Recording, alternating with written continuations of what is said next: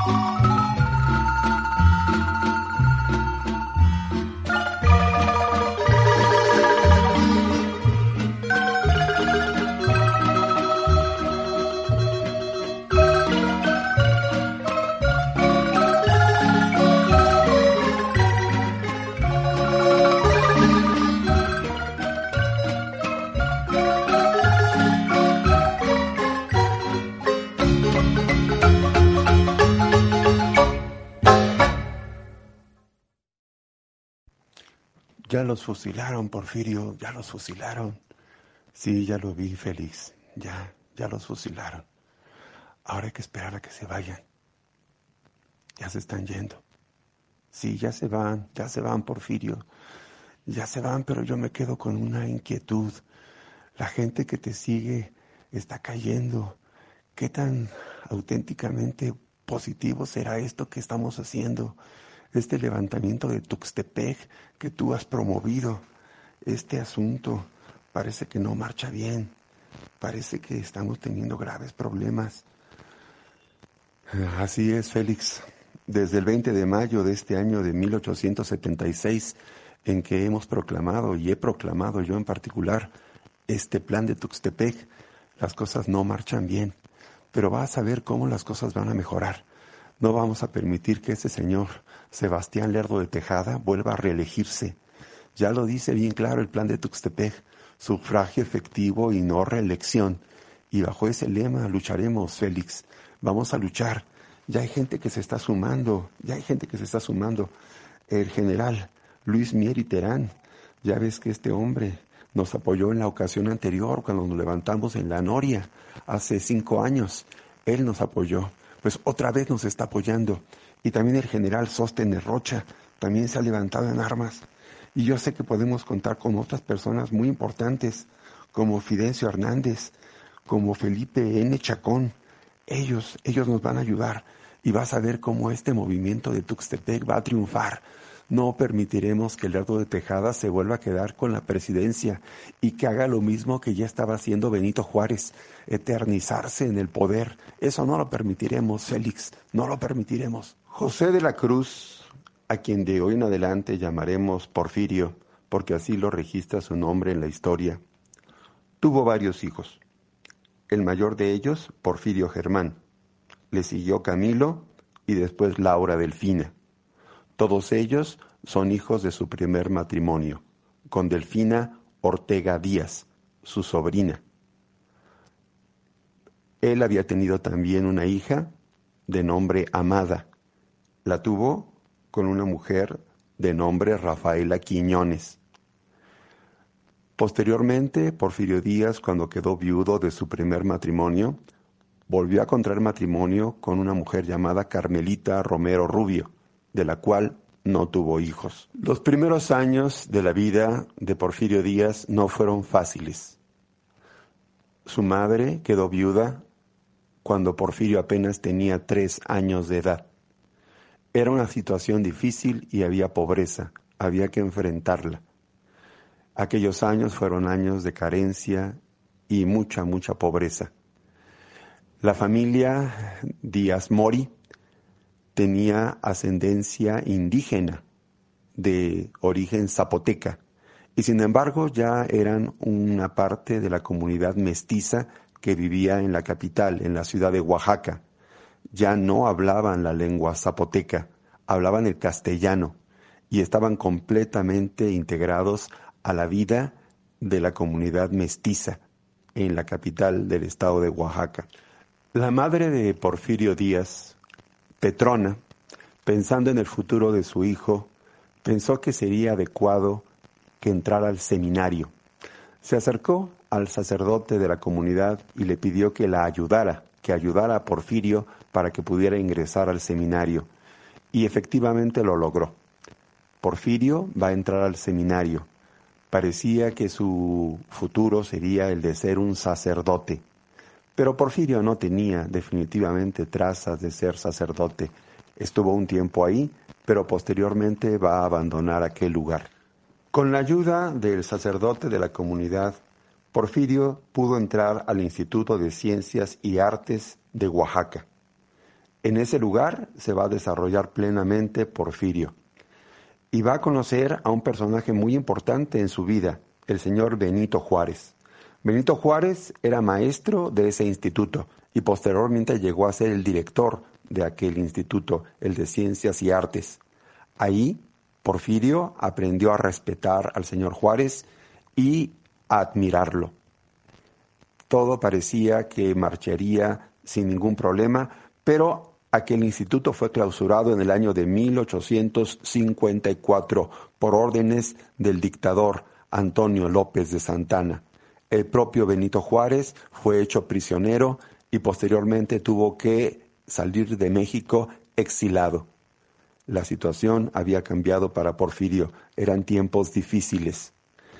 Porfirio Díaz va a simpatizar plenamente con la llamada Revolución de Ayutla. Aquel levantamiento iniciado por Florencio Villarreal y que tenía como líder al señor Juan Álvarez, antiguo eh, lugarteniente de José María Morelos, va a enfrentarse a Antonio López de Santana, el dictador, el individuo que se había convertido en algo realmente muy nocivo para el México de aquel momento. Santana estaba teniendo realmente un gobierno lleno de excesos, inclusive se hacía llamar Su Alteza Serenísima. El señor Juan Álvarez, antiguo individuo revolucionario, en la época de la independencia, no dudó en levantarse contra Santana y va a proclamar la llamada Revolución de Ayutla y van a pedir que se cree una constitución. Esa constitución será algo nuevo para nuestro país, que ya había tenido constituciones como la de 1824, pero aquello ya había quedado atrás. Era necesaria una nueva constitución y se pedía la salida de Antonio López de Santana. Esta revolución finalmente va a triunfar y Porfirio Díaz intervino en esta revolución del lado de Juan Álvarez. Los tiempos del Instituto de Ciencias y Artes de Oaxaca, en donde parecía que Porfirio estudiaría la carrera de abogado, habían cambiado. Definitivamente Porfirio no llegaría a ser nunca abogado. Se va a inclinar por la carrera de las armas. Al intervenir en la revolución de Ayutla, tuvo un papel muy destacado y rápidamente comenzó a ascender. Lo que le llamaba la atención realmente era ser militar, era ser soldado, y va a demostrar que tiene un genio enorme en esta actividad. Son muy curiosos los paralelismos que tiene Porfirio Díaz con José María Morelos y Pavón. Morelos ingresó al Colegio de San Nicolás, en donde tuvo como maestro a Miguel Hidalgo. Porfirio Díaz ingresó al Instituto de Ciencias y Artes de Oaxaca, en donde tuvo como maestro al señor Benito Juárez. Ahí hay paralelismo. Otra cuestión, José María Morelos en algún momento obviamente llegó a ser sacerdote. Porfirio Díaz estuvo en el seminario y parecía que en algún momento llegaría a ser sacerdote, lo que nunca ocurrió. Algo que también hace semejante a Porfirio Díaz y a José María Morelos es su genio militar. Los dos eran militares natos, eran excelentes estrategas, buenos soldados. Otro paralelismo con José María Morelos y Pavón es que los éxitos de Morelos comenzaban precisamente en la ciudad de Oaxaca, con la toma de esa ciudad. Bueno, para Porfirio Díaz, su vida como político va a iniciarse también precisamente en su lugar de origen, en la ciudad de Oaxaca. Y el último paralelismo con José María Morelos y Pavón es que precisamente Porfirio Díaz va a ser seguidor de don Juan Álvarez, antiguo individuo del ejército de Morelos. A Porfirio Díaz le había tocado nacer cuando la independencia de México se había consumado hacía ya nueve años. No le tocó presenciar situaciones como el intento de reconquista de los españoles al mando de Isidro Barradas. Aquello no le tocó. También era muy pequeño cuando Texas se separa de México. Y también era muy pequeño, tenía apenas siete años de edad, cuando se dio la primera intervención francesa. Pero lo que sí le tocó ya fue la guerra contra los Estados Unidos. Él tenía 18 años de edad, ya entendía perfectamente lo que estaba ocurriendo a su alrededor y sin embargo allá en Oaxaca no le tocó propiamente intervenir en el conflicto, pero sí supo de lo que había ocurrido con México, la pérdida de gran parte del territorio nacional y la derrota de los mexicanos. Eso sí le tocó vivirlo. Posteriormente, la situación del gobierno de Santa Ana en su retorno, en su última etapa, en la que se convierte en un dictador, esa sí le tocó vivirla y le tocó padecer las consecuencias, por ejemplo, con la clausura del Instituto de Artes y Ciencias de la ciudad de Oaxaca que ordenó el dictador Antonio López de Santana. Precisamente en esa situación fue cuando Porfirio Díaz decidió sumarse a la revolución de Ayutla, y aquella revolución va a llevar fuera del gobierno a Antonio López de Santana y se va a proclamar una nueva constitución, la del año de 1857, de carácter liberal. Todo aquello va a estar ya, obviamente, dentro de la vida del señor Porfirio Díaz, él plenamente actuando en esta situación. Él va a participar en todas estas situaciones y va a verse beneficiado por las cuestiones que obviamente van a ser la caída de Santana y el triunfo de la revolución de Ayutla. Cuando terminó todo aquello y cuando vino el triunfo de los liberales y las situaciones que se dieron con el gobierno de Comonfort, su caída, el interinato, el gobierno del señor Benito Juárez y lo que vino después, que fue la guerra de reforma, esto ya lo va a vivir Porfirio Díaz. Porfirio Díaz va a tomar partido y va a tomar partido por los liberales. Él va a ingresar al ejército liberal y va a hacer una carrera meteórica como militar. Va a tener notables éxitos. Porfirio Díaz como soldado demostró tener un ingenio enorme, como ya se mencionó. Y va a haber otros individuos que a su lado también van a brillar, como por ejemplo Ignacio Zaragoza, Jesús González Ortega, el general Mariano Escobedo, todos ellos hombres notables en el ejército liberal junto con Porfirio Díaz. Al terminar la guerra de reforma, Porfirio Díaz ya era general y va a ser premiado nombrándolo diputado por el estado de Oaxaca. Ahí va a entrar Porfirio Díaz a la vida política y, y se van a conjuntar las dos cosas, la vida del militar y la vida del político. Esto va a cambiar por completo la panorámica que hasta ese momento tenía Porfirio Díaz. Durante la intervención francesa, la segunda intervención francesa, Porfirio Díaz va a desempeñar un papel muy notable.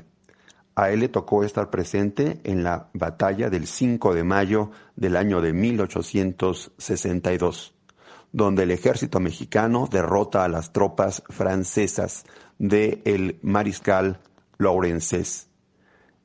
México obtuvo esa gran victoria y Porfirio Díaz fue artífice en parte de aquel triunfo. Él participó en la batalla y realmente tuvo una contribución notable al éxito de los mexicanos.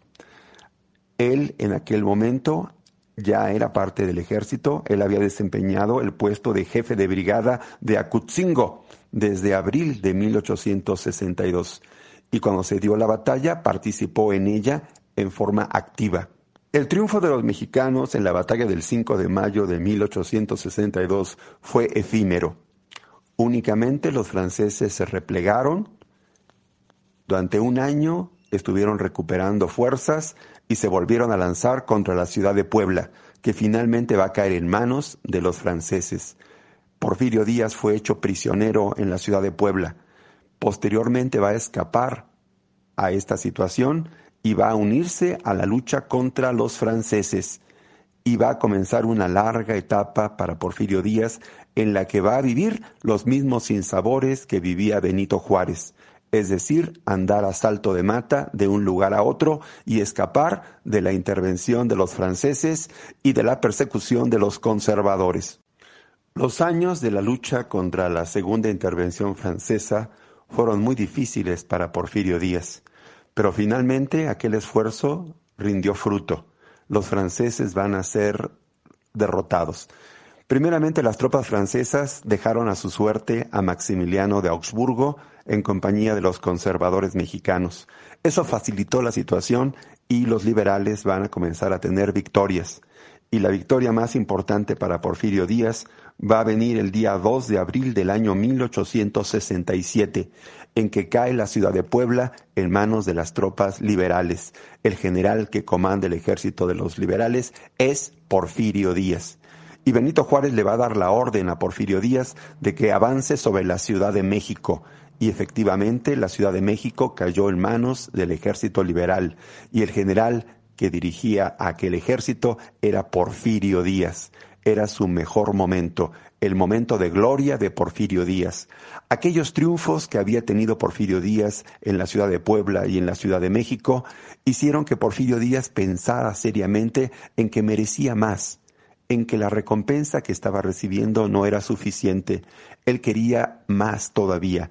Él comienza a acariciar el sueño de convertirse en presidente de la República Mexicana. Y esto poco a poco va a germinar en la mente y en el corazón de Porfirio Díaz.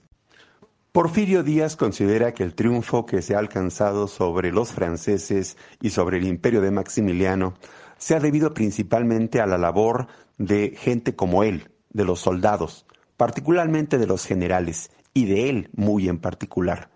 Él considera que realmente el sufrimiento, la batalla, lo duro de los combates recayó siempre en los soldados y no en los abogados o en los burócratas. No va a depender de gente como Lerdo de Tejada o Benito Juárez o cualquiera de ellos el triunfo que se está obteniendo. El triunfo se obtuvo en la trinchera, en el campo de batalla. El sudor, la sangre, el polvo, la tierra, eso lo tragaban los soldados. Y él, Porfirio Díaz, no está dispuesto a que el triunfo se lo queden gente que estuvo en la lucha, pero que no participó en ella directamente. Considera que es necesario que el poder en México esté en manos del propio Porfirio Díaz. Al concluir la intervención francesa y terminar el imperio de Maximiliano, inicia una etapa en la historia de México que se conoce con el nombre de la República Restaurada. Ahora, por primera vez, se van a convocar elecciones y los candidatos a la presidencia de la República van a ser, por un lado, Benito Juárez, Sebastián Lerdo de Tejada y Porfirio Díaz. El pueblo mexicano identifica el triunfo con el señor Benito Juárez y la gente va a votar por Benito Juárez. Benito Juárez se va a convertir en presidente de México, ahora sí, electo en forma democrática. Benito Juárez había gobernado ya muchos años México, desde la época en que se había dado el conflicto con Comonfort, en que él ocupó la presidencia por ser el presidente de la Suprema Corte de Justicia y había sido en forma interina. Pero este interinato se había alargado, alargado por años y años. Primero, el conflicto de la llamada Guerra de Reforma. Después los problemas con España, Francia e Inglaterra que desembocaron en la segunda intervención francesa. Después la propia intervención francesa. Después el llamado imperio de Maximiliano. Todo esto había durado ya demasiados años y, el señor Benito Juárez seguía siendo presidente de México. Pero esa situación no le agrada ya a Porfirio Díaz. Él considera que esto tiene que cambiar ya, que Benito Juárez tiene que dejar la presidencia. Pero en esta ocasión, el pueblo mexicano ha votado y ha electo al señor Benito Juárez como presidente por primera vez en las urnas. Y ni modo, el señor Porfirio Díaz tiene que aguantar esta situación. Y efectivamente, el gobierno de Juárez va a transcurrir. Y durante este gobierno de Juárez, Porfirio Díaz siguió incubando el deseo, el anhelo de convertirse en presidente de México. Y cuando termina el gobierno del señor Benito Juárez, ahora sí Porfirio Díaz va a lanzar nuevamente su candidatura a la presidencia. Igual lo va a hacer el señor Sebastián Lerdo de Tejada. Van a competir nuevamente contra el señor Benito Juárez. Pero Benito Juárez tenía otros propósitos, otros proyectos. Él no quiere abandonar la presidencia. En esta ocasión Benito Juárez piensa que puede perder la oportunidad de volver a ser presidente y no lo va a permitir. Benito Juárez va a incurrir en algo muy grave, en un fraude electoral. Este fraude electoral se llevó a cabo y vuelve a triunfar, entre comillas, el señor Benito Juárez. Eh, los señores que habían competido con él, Sebastián Lerdo de Tejada y Porfirio Díaz, no están de acuerdo con el triunfo ellos van a objetar que hubo fraude electoral. Y el señor Porfirio Díaz va a llamar a la rebelión y lo va a hacer el día 8 de noviembre del año 1871 a través de lo que se conoce como el Plan de la Noria. En este Plan de la Noria se desconoce al presidente electo, el señor Benito Juárez, y se invita a los mexicanos a sumarse a la rebelión. La respuesta de Juárez fue tajante y definitiva va a perseguir a todos los que se oponen a que él vuelva a ser presidente de México. Y va a haber una persecución y el señor Porfirio Díaz tiene que escapar, tiene que huir. Y así va a ocurrir. El señor Benito Juárez vuelve a ocupar la presidencia y Díaz se convierte en un prófugo. Y así va a ocurrir hasta que finalmente Benito Juárez va a fallecer. En el año de 1872 muere el señor Benito Juárez. Esto es algo muy bueno para Porfirio Díaz y también es bueno para Sebastián Lerdo de Tejada. Y se va a nombrar ahora como presidente de México a Sebastián Lerdo de Tejada. Este hombre, que era el segundo hombre fuerte del Partido Liberal, va a gobernar México como presidente. En esta época, el señor eh, Porfirio Díaz ve que su sueño de convertirse en presidente no va a ocurrir y tendrá que esperar. Antes de continuar hablando de la vida política del general Porfirio Díaz, hagamos también una panorámica de su vida personal. Después del triunfo que tuvo México sobre los franceses y del inicio de la República restaurada, la vida personal del general Porfirio Díaz va a dar un vuelco. Se va a casar y lo va a hacer con su sobrina, Delfina Ortega Díaz una muchacha de apenas 22 años de edad. Porfirio tenía ya 37 años de edad en aquel momento. Con su sobrina va a tener una vida matrimonial bastante buena, bastante feliz, pero va a estar marcada por la desgracia, porque los primeros hijos que ellos van a tener van a fallecer. Posteriormente, ya algunos eh, años después, efectivamente van a tener hijos y van a sobrevivir. Estamos hablando de Porfirio Germán, de Camilo y de Laura Delfina. Pero también la vida emocional de Porfirio Díaz en aquellos años había sido difícil. Exactamente al mismo tiempo que se estaba casando con su sobrina Delfina, también estaba teniendo todo un romance y toda una tormenta emocional con una mujer llamada Rafaela Quiñones, con la cual va a procrear a una hija llamada Amada. Esta situación va a ser la que va a vivir Porfirio Díaz. Porfirio Díaz decide que la vida matrimonial al lado de su sobrina es la que le interesa y va a continuar con su vida matrimonial. Eh, durante esta vida matrimonial, Porfirio Díaz realmente tuvo tranquilidad y se retiró a vivir a un lugar llamado Tlacotalpan, en el estado de Veracruz. Ahí vivía la vida, parecía tranquila, el general Porfirio Díaz y su mujer, Delfina. Aquello va a cambiar en el momento en que Sebastián Lerdo de Tejada decide reelegirse. Porfirio Díaz no lo va a permitir y va a lanzar el llamado Plan de Tuxtepec, el llamado Plan de Tuxtepec lo va a lanzar el día 20 de mayo del año 1876. Este Plan de Tuxtepec plantea simple y sencillamente sufragio efectivo y no reelección.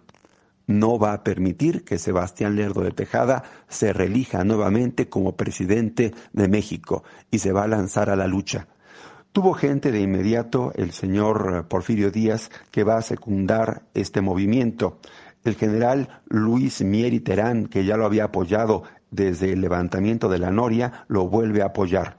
El general Sóstenes Rocha también lo va a hacer. Fidencio Hernández y también Felipe N. Chacón apoyan el levantamiento de Porfirio Díaz. Realmente la situación es muy difícil para Sebastián Lerdo de Tejada. Sebastián Lerdo de Tejada, sin embargo, tiene gente que también lo apoya, como el gobernador de Nuevo León, el señor Carlos Fuero. Y precisamente en este conflicto de ver quién va a ocupar la presidencia de la República, se va a dar un enfrentamiento militar en una población llamada Icamole, en el estado de Nuevo León. En ese lugar va a darse una batalla, la batalla del 20 de mayo. Esa batalla, la batalla de Icamole, Porfirio Díaz la va a perder. Y la va a perder debido a que el señor Carlos Fuero actuó de forma diligente y fue apoyado por el general Quiroga logran derrotar a Porfirio Díaz. Lo que Porfirio Díaz consideraba una fácil victoria se, se convirtió en una enorme derrota. Se dice que en aquella ocasión Porfirio Díaz lloró de coraje, de enojo por no haber obtenido la victoria. Se le va a apodar desde entonces el llorón de Icamole. Y Porfirio Díaz tiene esos dos elementos. Por un lado, el que es considerado un héroe por aquella batalla del 2 de abril de 1867 en el que se apoderó de la ciudad de Puebla, pero también el llorón de Icamole va a ser un eh, sobrenombre que no le va a gustar y que la gente lo va a utilizar en forma frecuente. Porfirio Díaz es un hombre sin lugar a duda contradictorio. En el año de 1876, el general Porfirio Díaz consigue lo que quiere. Ha triunfado el plan de Tuxtepec. Sebastián Lerdo de Tejada tiene que dejar la presidencia de México y su lugar lo va a ocupar el general Porfirio Díaz. Porfirio Díaz va a ser presidente de México durante cuatro años. Es su primer gobierno. En este primer gobierno del general Porfirio Díaz se va a mostrar como un hombre liberal de alguna manera, este gobierno, el gobierno de Porfirio Díaz, va a ser la continuación del gobierno de Benito Juárez y del gobierno de Sebastián Lerdo de Tejada. Recordemos que los tres pertenecían al Partido Liberal y de esta manera se va a comportar Porfirio Díaz como un hombre liberal. Pero esta situación va a cambiar y no se va a volver a repetir en los posteriores gobiernos de Porfirio Díaz. Aquí Hagamos una pausa para hablar de la vida personal del general Porfirio Díaz. El año de 1880 fue muy importante para Porfirio Díaz. En ese año va a quedar viudo. Su esposa, eh, Delfina, va a fallecer y va a fallecer víctima de fiebre purperal, posterior obviamente a un alumbramiento. Esta situación va a ser muy difícil, pero antes de que falleciera Delfina, Delfina quería confesarse. Esa situación va a ser peculiar porque la Iglesia Católica no permite que ninguna persona que no esté casada por la Iglesia reciba la confesión. Y Porfirio Díaz la va a solicitar. Siendo presidente de México, le solicita a la Iglesia que le permita confesarse. Y la Iglesia le va a decir que no que no puede darle la confesión a Delfina porque no están casados. Y para casarlos exige la Iglesia que el señor presidente Porfirio Díaz abjure de la Constitución del año 1857. Este planteamiento es un planteamiento difícil, Efectivamente, Porfirio Díaz tendrá que decir que no está de acuerdo con aquella constitución, la del año 1857. No es un asunto de quitar la constitución, es simplemente de que públicamente el general Porfirio Díaz, presidente de México, diga que él no simpatiza con la constitución de 1857. Esta es la condición que pone la Iglesia Católica Mexicana. Y Porfirio Díaz se ve obligado a hacerlo, y lo va a hacer públicamente dice que no estuvo de acuerdo ni está de acuerdo con la Constitución. Es un asunto eh, muy especial lo que ocurre.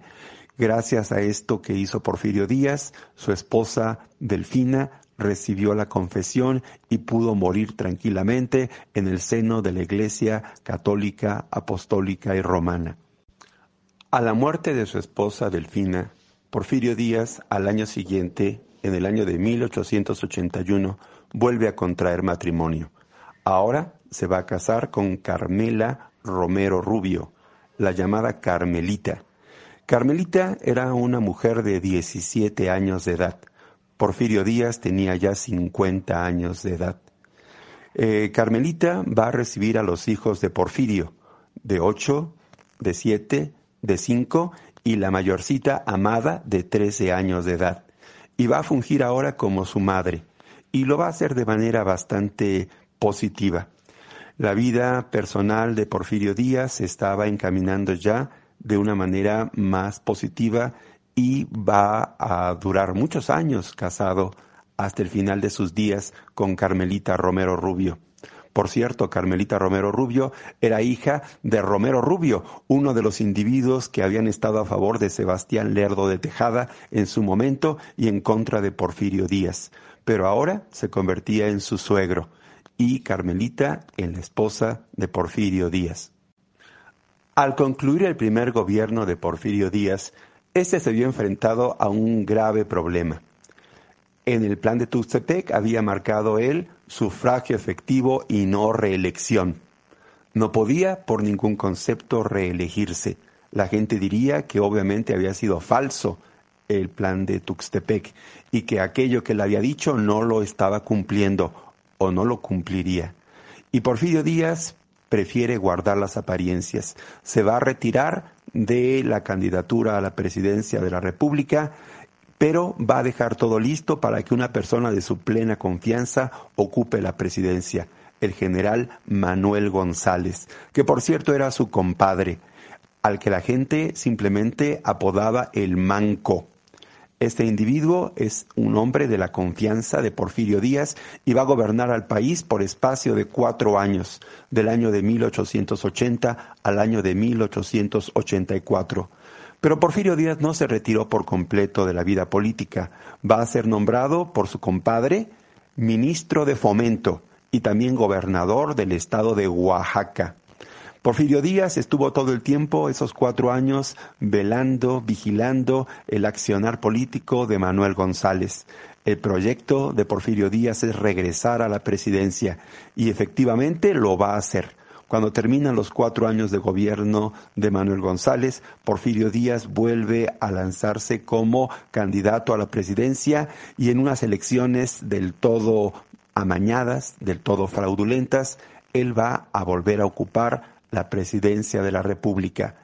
Estamos hablando del año de 1884. A partir de 1884, Porfirio Díaz ya no va a abandonar la presidencia de México.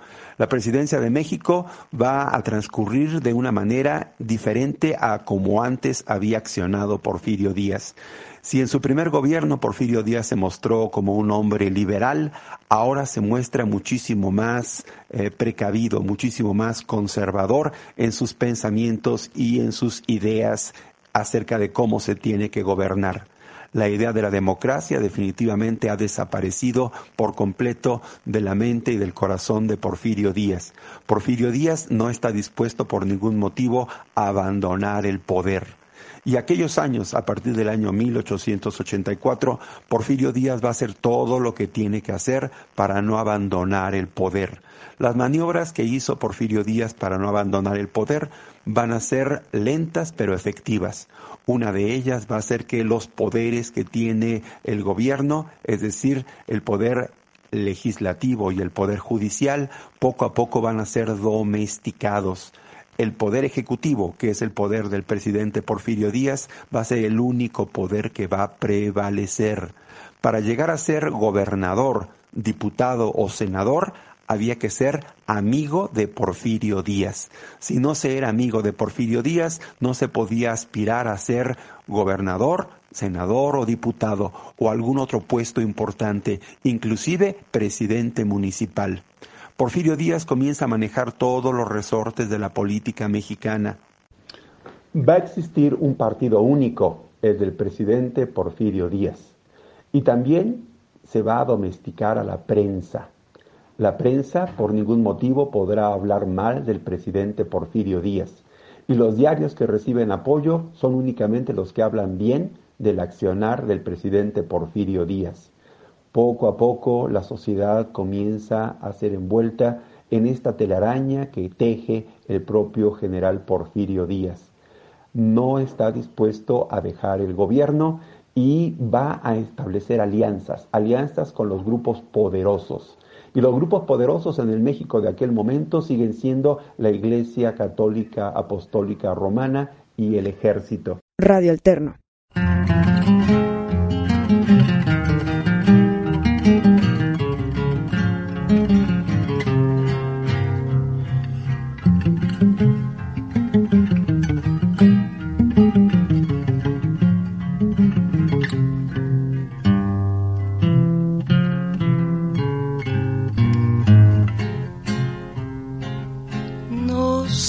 Tienen las flores, llorona, las flores del campo santo. No sé qué tienen las flores, llorona, las flores del camposanto, que cuando las mueve el viento llorona, parece que están llorando, que cuando las mueve el viento llorona, parece que están llorando. Ay, de mi llorona, llorona, tú eres mi yunca. Ay, de mi llorona, llorona, tú eres mi yunca. Me quitarán de quererte, llorona, pero de olvidarte nunca. Me quitarán de quererte, llorona, pero de olvidarte nunca.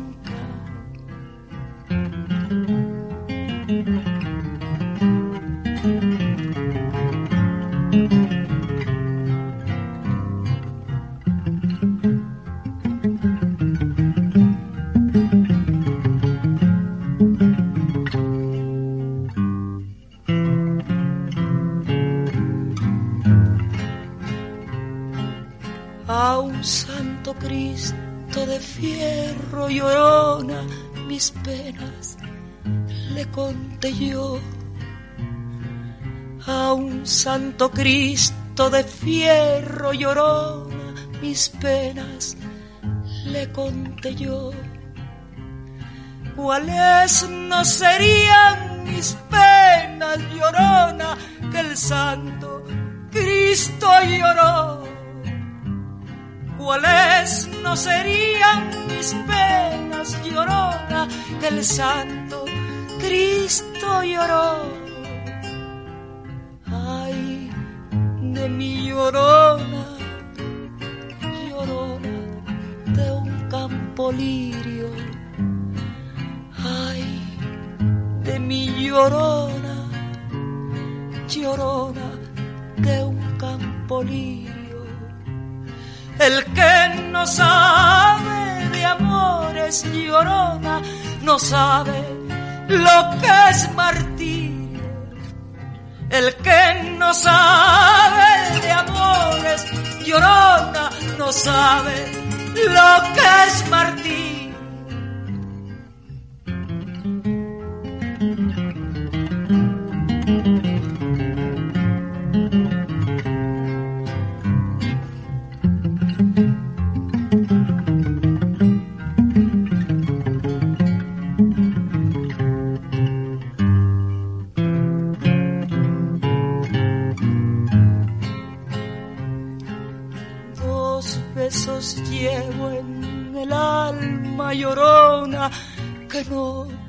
Se apartan de mí. Dos besos llevo en el alma llorona que no se apartan de mí. El último de mi madre llorona y el primero que te di. El último de mi madre llorona y el primero que te di. Ay, de mi llorona, llorona, llévame al río. Ay, de mi llorona, llorona, llévame al río. Tapame con tu rebozo, llorona, porque me muero de frío.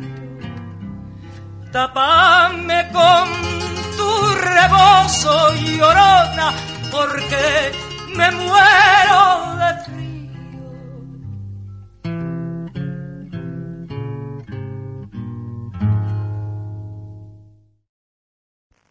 Los grupos de poder efectivamente eran la Iglesia Católica y el ejército los más importantes. Como representante de la Iglesia Católica estaba el arzobispo de Puebla, Antonio Labastida y Dávalos. Con este hombre, Porfirio Díaz entendió muy bien. Este hombre fue el que ordenó que se confesara a su mujer Delfina en los momentos en los que estaba ella ya a punto de fallecer. La relación va a ser estrecha con el arzobispo de Puebla, máxima autoridad de la Iglesia aquí en México, pero también va a establecer una buena relación con el ejército. Los generales se van a convertir en los mm, hombres mimados por el poder. Prefiere Porfirio Díaz tenerlos de su lado y comprarlos, y comprarlos. De esta manera también Porfirio Díaz asegura que el ejercicio del poder es precisamente este, el seducir, el cautivar a todo aquel que pudiera ser un posible rival, y los va a comprar y los va a tener de su lado. Porfirio Díaz también va a establecer alianza con los grandes hacendados. Los grandes hacendados, los grandes propietarios, ven en Porfirio Díaz un individuo diferente y buscan algo que México no había tenido hasta aquel momento, estabilidad. Porfirio Díaz va a darle a nuestro país algo que no había tenido a lo largo de todo el siglo XIX, tranquilidad. Y la tranquilidad va a venir de una manera bastante especial, por medio de la fuerza. Porfirio Díaz va a establecer que en todas partes exista un ejército al que se van a llamar los rurales. Estos rurales van a mantener el orden y la disciplina en todos los rincones de la República Mexicana. Y esos rurales son eh, reunidos a través de una leva. Y la leva se hace por todo el territorio nacional e inclusive se van a reclutar individuos que han sido presidiarios, criminales. Y decía Porfirio Díaz, para que la cuña apriete tiene que ser del mismo palo. Si quieres combatir a la delincuencia, combátelo con los delincuentes, pero los delincuentes vestidos de oficiales, de miembros del ejército y de la policía. De esta manera, Porfirio Díaz comienza a poner orden en México. Y México va a ordenarse, aunque obviamente a costa de mucho sacrificio y de mucha sangre. Los rebeldes van a ser dominados por todos lados. Los primeros rebeldes habían sido los que todavía simpatizaban con Sebastián Lerdo de Tejada. Aquello quedó aplastado definitivamente. Se dice que inclusive el general Porfirio Díaz a aquel levantamiento de los señores eh, simpatizantes de Lerdo de Tejada había dado la orden de mátenlos en caliente. Quiere decir, eliminen a todo aquel que esté en contra de del proyecto de Porfirio Díaz. Aquello que fue en los primeros años eh, pues tranquilizar al país había surtido efecto. México tenía una nueva etapa y era una etapa de tranquilidad tranquilidad que se desconocía en la economía mexicana. La economía mexicana había estado sujeta siempre a muchos vaivenes, a los vaivenes de la vida política. Los conflictos, como habían sido la guerra de independencia, el conflicto entre los eh, centralistas y federalistas, el conflicto entre los liberales y los conservadores, los conflictos y guerras, primero el intento de reconquista español, después la primera intervención francesa, después la guerra con los Estados Unidos, antes la separación de Texas, posteriormente el conflicto de la llamada segunda intervención francesa, todo había desequilibrado la economía y la tranquilidad de México. México no había conocido tranquilidad y Porfirio Díaz por fin se la va a dar, se la va a brindar.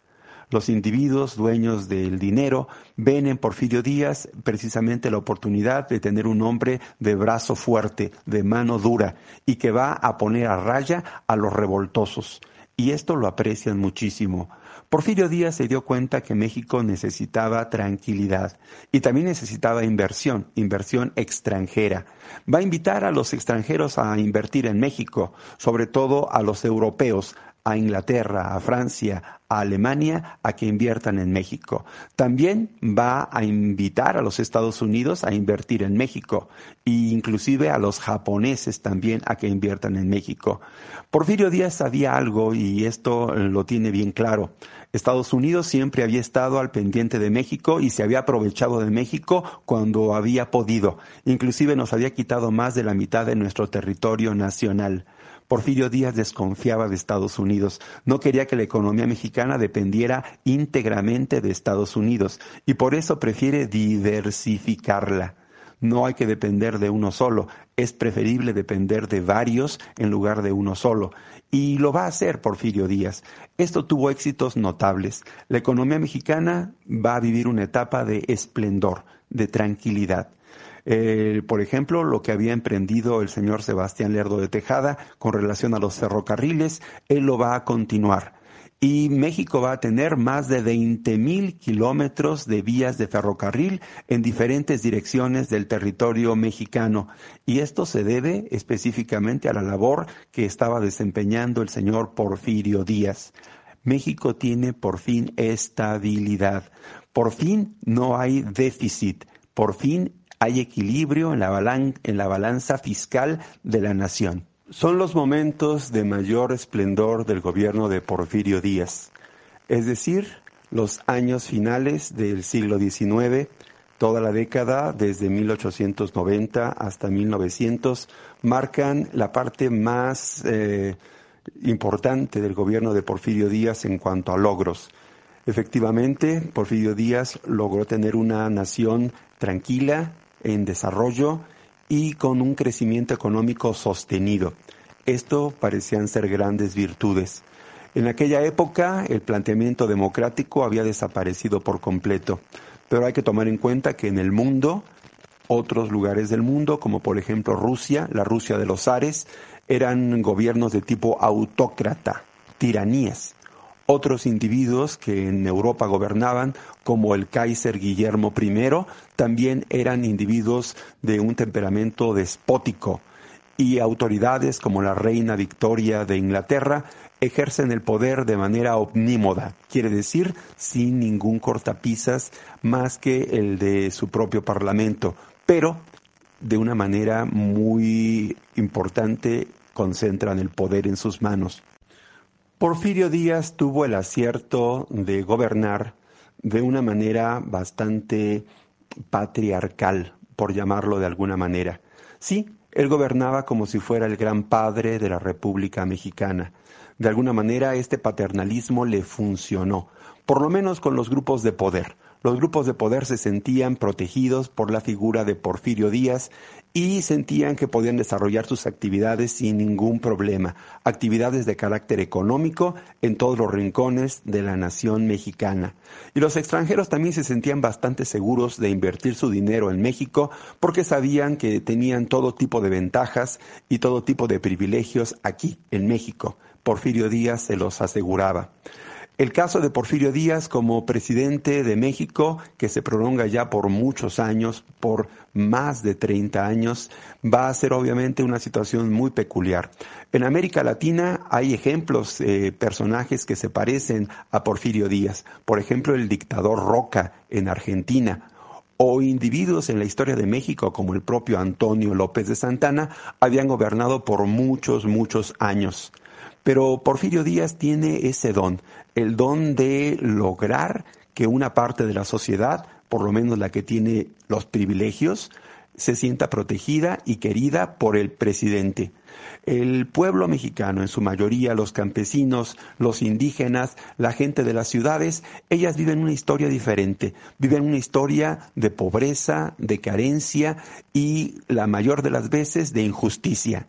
El gobierno de Porfirio Díaz efectivamente es el gobierno de los ricos, es el gobierno de los hacendados, el sistema de la tienda de raya, en donde no se les pagaba en efectivo a los trabajadores, sino en especie, y se abusaba de ellos de una manera terrible, es algo que tiene vigencia en aquellos momentos del porfiriato.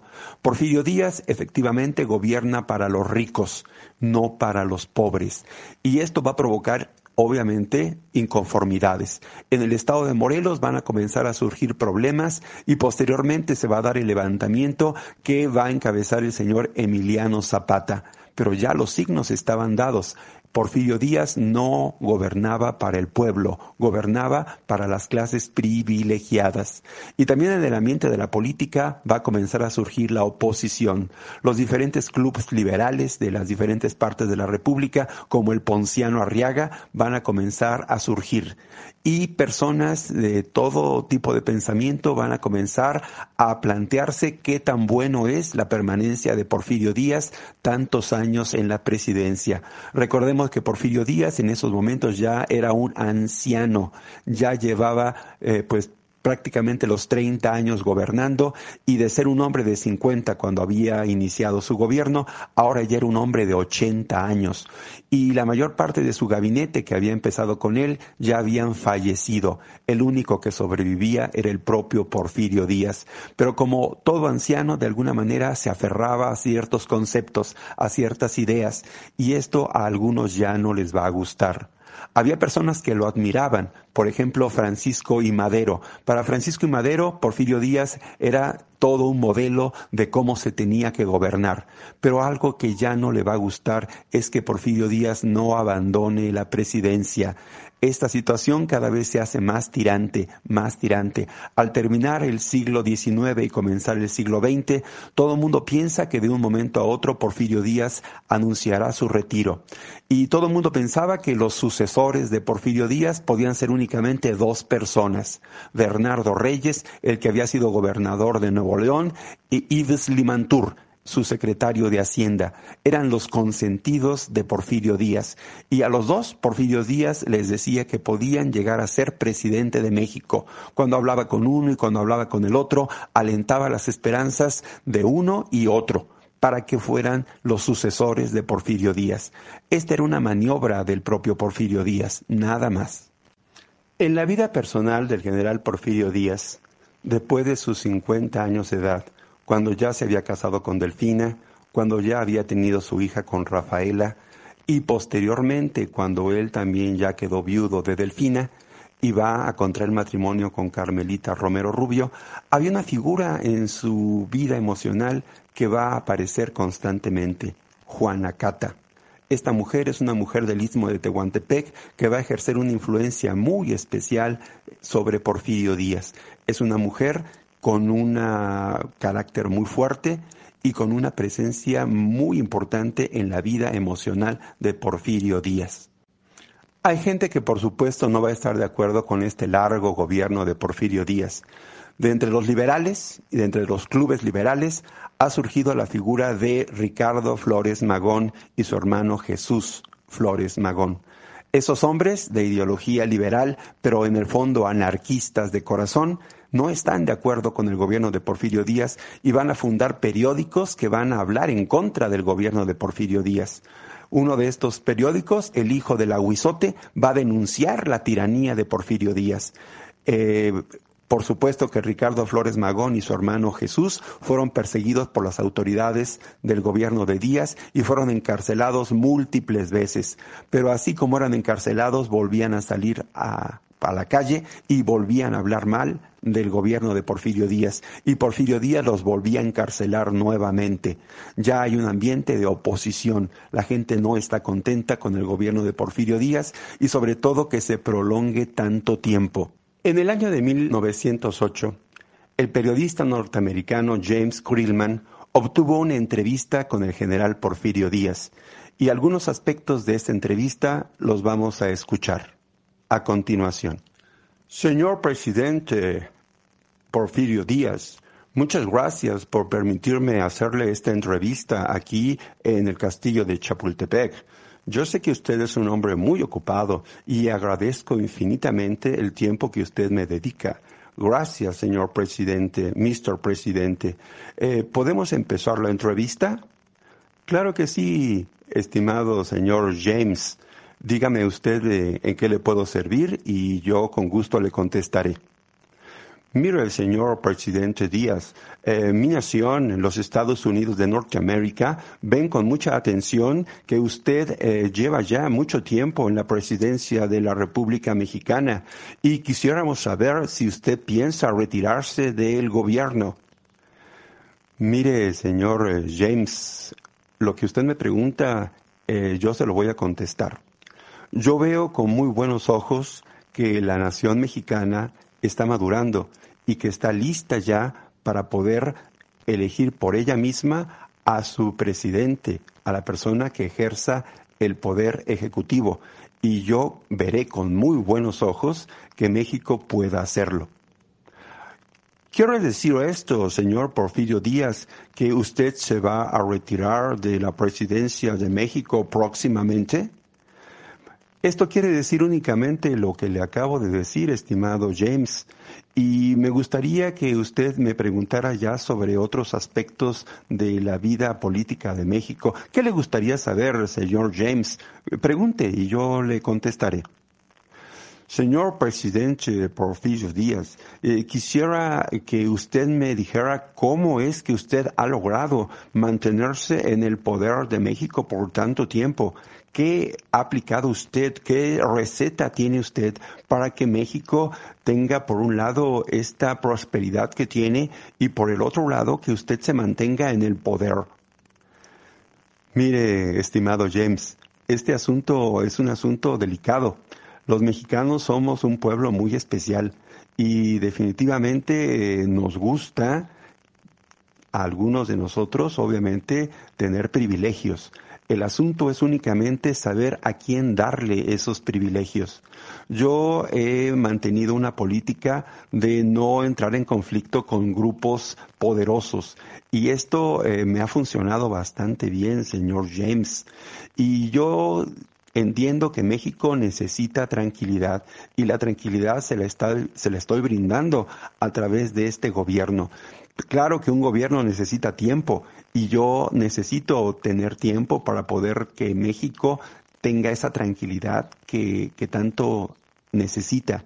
Señor James, usted eh, comprenderá que en México eh, necesitamos, por un lado, inversión extranjera y necesitamos que la propia, eh, los propios mexicanos inviertan en su país y que México comience a progresar. México necesita estar a la altura de otros países del mundo y ese es mi propósito, ese es mi objetivo, que México alcance un desarrollo económico de verdad sostenido y de verdad importante. Entender esto perfectamente, señor Porfirio Díaz. Sabemos que usted y su gobierno se han caracterizado por tener este asunto de la economía de una manera bastante eficaz. Su ministro, el señor Yves Limantour, ha demostrado ser un hombre muy hábil y negociar con los extranjeros. Actualmente su país no tiene ya una deuda externa como la tuvo en otros momentos, que provocaron inclusive la segunda intervención francesa o el conflicto con otras naciones como Inglaterra y España. Actualmente México tiene resuelto esta situación y esto es gracias al gobierno de usted, señor Porfirio Díaz.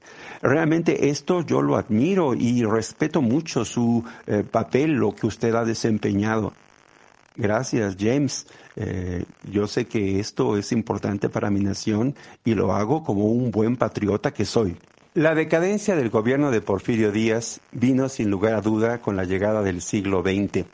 Entre el año de 1900 y 1910, el deterioro de la salud física y también del estado de salud del general Porfirio Díaz se vio francamente deteriorado. Y también en esos momentos el gobierno de Porfirio Díaz se convirtió en una férrea dictadura.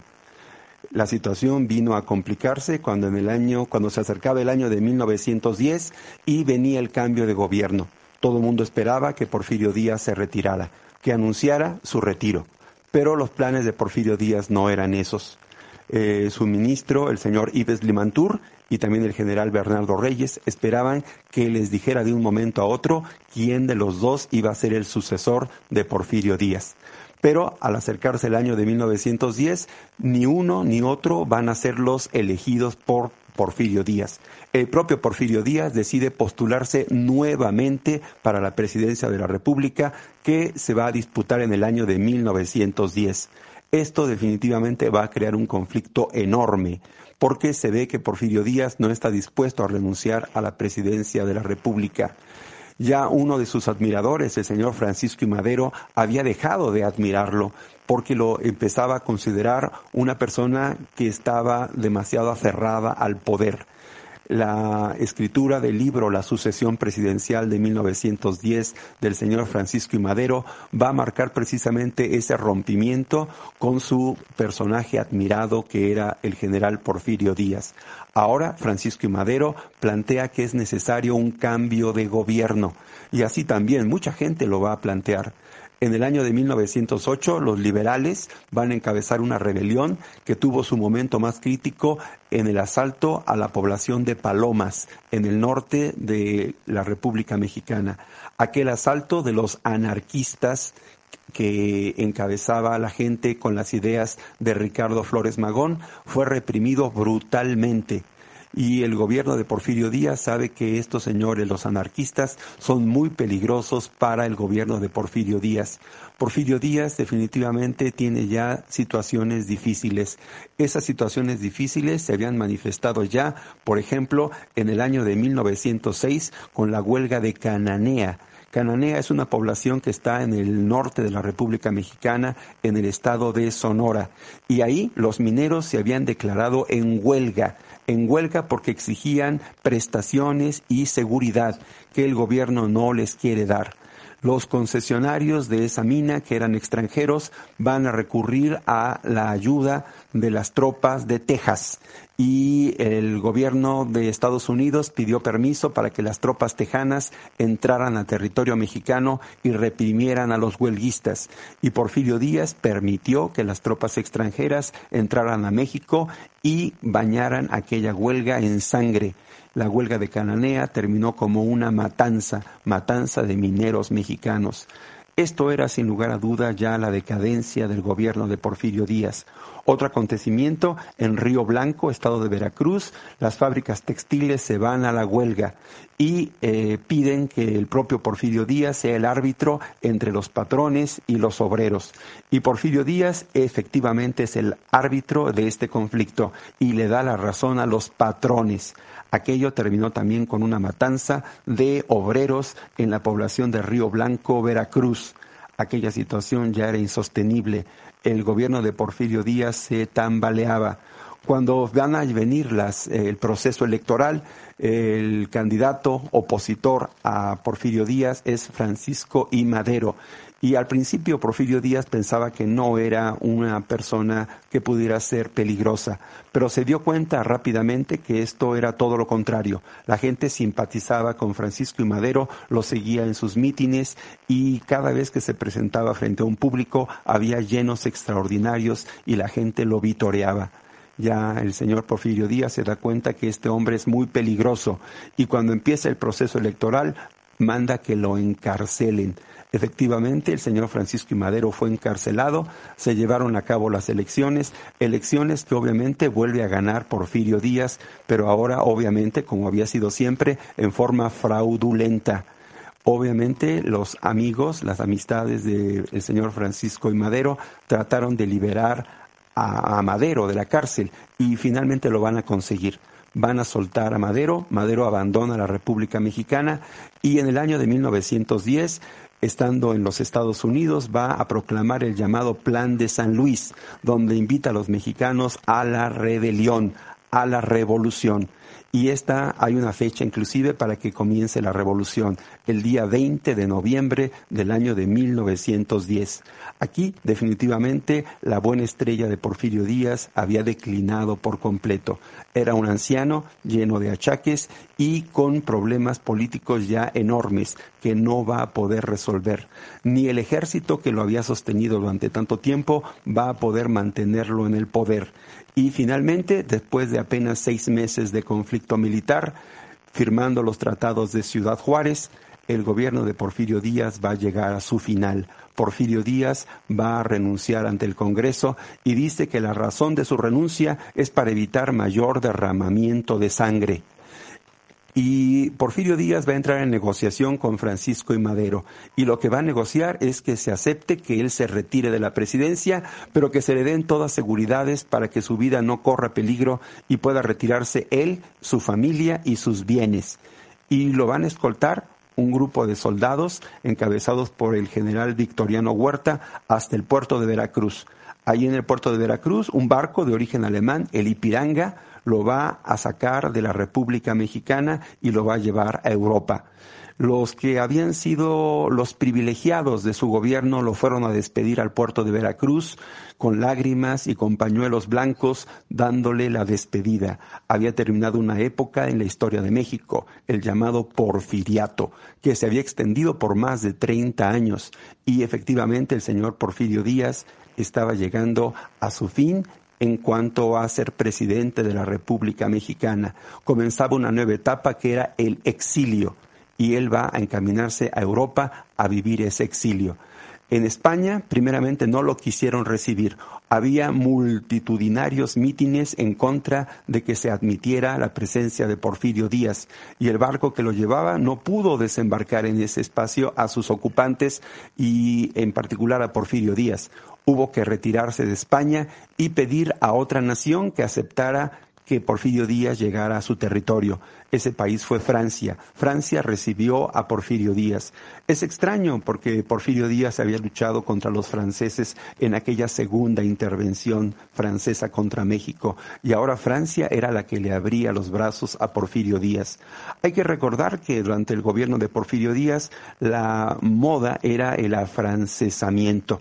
Quiere decir que Porfirio Díaz se acercó poco a poco a Francia, a la cultura francesa y ahora Francia lo recibía a él, recibía a Porfirio Díaz. Otra cosa que también había importado Porfirio Díaz de Francia era el pensamiento positivista. El positivismo era el pensamiento que en la educación se estaba aplicando en la época de Porfirio Díaz. Se habían obtenido grandes logros en todos los terrenos, eh, no solamente en el económico, inclusive en el educativo. Se había inaugurado la Universidad Nacional y el señor Justo Sierra, ministro de Porfirio Díaz, había hecho esa gran aportación a la educación en México pero ahora eran otros tiempos. Porfirio Díaz estaba en Francia y sus últimos años van a transcurrir en este lugar. Los últimos cinco años de la vida de Porfirio Díaz los mm, estuvo en Francia. Viajó a algunos lugares. Viajó, por ejemplo, a Egipto. Viajó a Prusia. Y él, bueno, ya en ese momento no era Prusia como tal. Sabía, se había planteado ya el imperio alemán como una potencia europea y Porfirio Díaz fue a visitar precisamente al Kaiser de Alemania, a Guillermo I, acompañado de su esposa Carmelita. Los últimos años de Porfirio Díaz en Europa no fueron fáciles. Había iniciado el conflicto llamado la Primera Guerra Mundial había empezado en el año de 1914. Le tocó a Porfirio Díaz vivir un año, un año en Francia, cuando Francia era atacada por los alemanes y Porfirio Díaz estaba en territorio francés. Finalmente llegó el final de sus días en el año de 1915. Porfirio Díaz, este individuo controvertido en la historia de México, terminaba su vida y sus últimos pensamientos los dirigió hacia el estado de Oaxaca hacia su infancia, hacia sus momentos iniciales. Y una figura, no la de Carmelita, no la de Delfina, sino la de Juana Cata, posiblemente estuvo en su mente y en su corazón. A continuación haremos un análisis histórico de Porfirio Díaz. En la historia de México, la etapa posterior a la victoria sobre la segunda intervención francesa va a marcar por primera vez una estabilidad en México, la llamada República Restaurada, primero con Benito Juárez y después con Sebastián Lerdo de Tejada, efectivamente era el triunfo por primera vez de una sola facción sin rivalidad de otra. Me refiero a que anteriormente había habido siempre dos facciones que se enfrentaron la una contra la otra, ya sea los federalistas contra los centralistas o los liberales contra los conservadores. La República Restaurada marca la diferencia. Ahora hay un solo grupo que ha triunfado, es el grupo liberal, y esto le permitió tener tranquilidad a Porfirio Díaz. Podemos decir que él va a, a encabezar precisamente esta etapa la etapa en la que viene la tranquilidad. Pero esa tranquilidad es una tranquilidad en el terreno político, únicamente en el terreno político. En el terreno económico, obviamente, había demasiada pobreza, demasiadas situaciones difíciles, demasiadas cosas que no se habían resuelto a lo largo de todo el siglo XIX y que eran herencia de los 300 años del dominio de los españoles en México, en la anterior Nueva España. Bueno, esta situación ya en la época de Porfirio Díaz, Porfirio Díaz se da cuenta de que hay que resolverlo y la manera de resolverlo es por dos caminos. O se impulsa a la burguesía nacional a que tome el papel de constructora de la economía mexicana o se deja que los extranjeros inviertan y que ellos sean los que levanten la economía mexicana. Y Porfirio Díaz opta por los extranjeros. Él se va a apoyar en la inversión extranjera para que sea ella la que levante la economía mexicana. Obviamente este camino elegido por Porfirio Díaz no fue el más adecuado hubiera sido posiblemente mejor el tratar de desarrollar a la propia burguesía nacional. Esto hubiera evitado muchos problemas para el México posterior. Pero no, Porfirio Díaz optó por los extranjeros y entregó prácticamente la riqueza de México a manos extranjeras.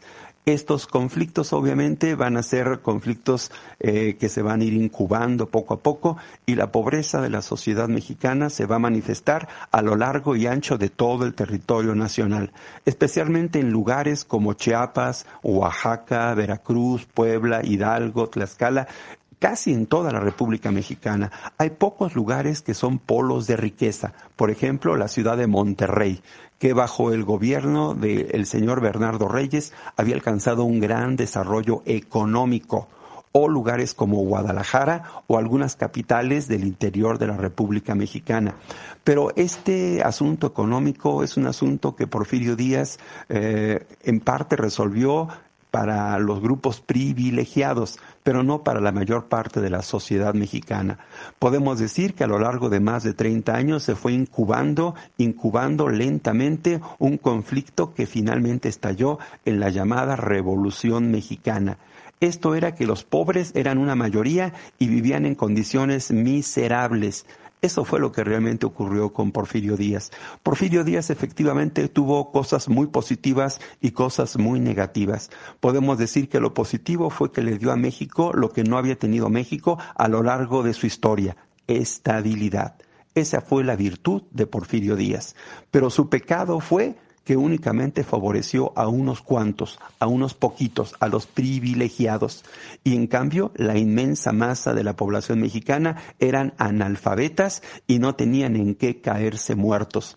Esto obviamente va a generar y va a incubar la llamada Revolución Mexicana, que obviamente va a estallar con toda violencia y únicamente en seis meses desde que se lanzó el plan de San Luis hasta que se firmaron los tratados de Ciudad Juárez, en seis meses va a caer el gobierno que había permanecido por más de 30 años en el poder. Esto es el gobierno de Porfirio Díaz. Así se dio esta situación. Porfirio Díaz finalmente va a morir en la ciudad de París y va a ser enterrado en Montparnasse. Ahí todavía permanece su cuerpo, sus huesos no ha podido ser trasladado a territorio mexicano por diferentes asuntos. Las autoridades mexicanas en diferentes momentos han rechazado el recibir los restos de Porfirio Díaz. Todavía se maneja la idea de que es el dictador, el dictador Porfirio Díaz. Pero actualmente hay individuos que están revalorando su verdadero papel en la historia de México. Todavía Porfirio Díaz tendrá que ser repensado, reideado, tendrá que ser reconcebido por los propios mexicanos. Tuvo cosas buenas, tuvo cosas malas, claro, obscuros. Esa fue la figura del señor Porfirio Díaz. Radio Alterno.